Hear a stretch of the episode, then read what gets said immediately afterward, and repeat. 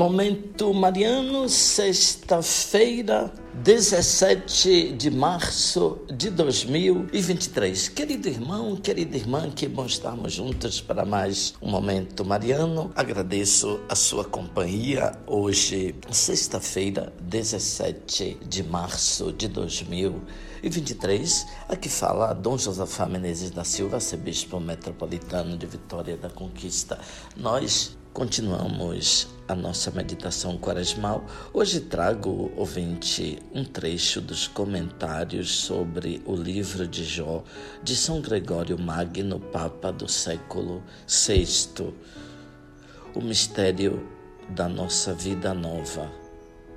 O bem-aventurado Jó, como figura da Santa Igreja, ora fala em nome do corpo, ora em nome da cabeça, mas às vezes ocorre que, quando fala dos membros, toma subitamente as palavras da cabeça. Eis porque diz: Sofri tudo isso, embora não haja violência em minhas mãos e minha oração seja pura.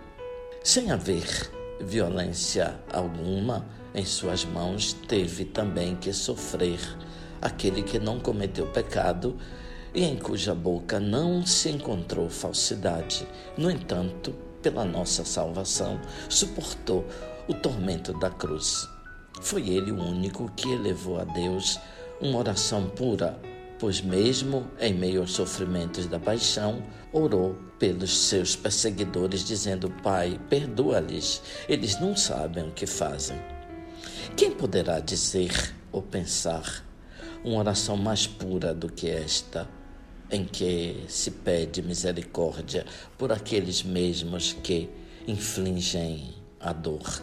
Por isso, o sangue de nosso Senhor Jesus Cristo derramado pela crueldade dos perseguidores se transformou depois em bebida de salvação para os que nele acreditariam e o proclamariam Filho de Deus. Acerca deste sangue, continua com razão o texto sagrado: Ó oh Deus, não cubras o meu sangue, nem sufoques o meu clamor.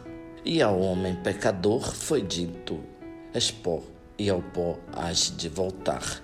A terra de fato não ocultou o sangue de nosso Redentor, pois qualquer pecador, ao beber o preço de sua redenção, o proclama e louva como pode, o manifesta aos outros.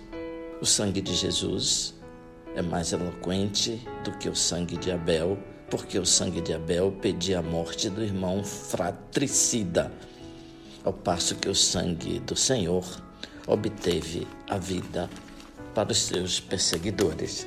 Assim, para que não nos seja inútil o sacramento da paixão do Senhor, devemos imitar aquilo que recebemos e anunciar aos outros o que veneramos.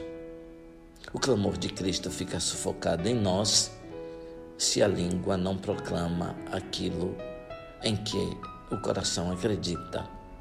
Para que esse clamor não seja sufocado em nós, é preciso que, na medida de suas possibilidades, cada um manifeste aos outros o mistério de sua vida nova.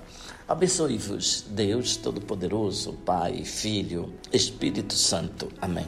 O vinte louvado seja nosso Senhor Jesus Cristo, para sempre seja louvado.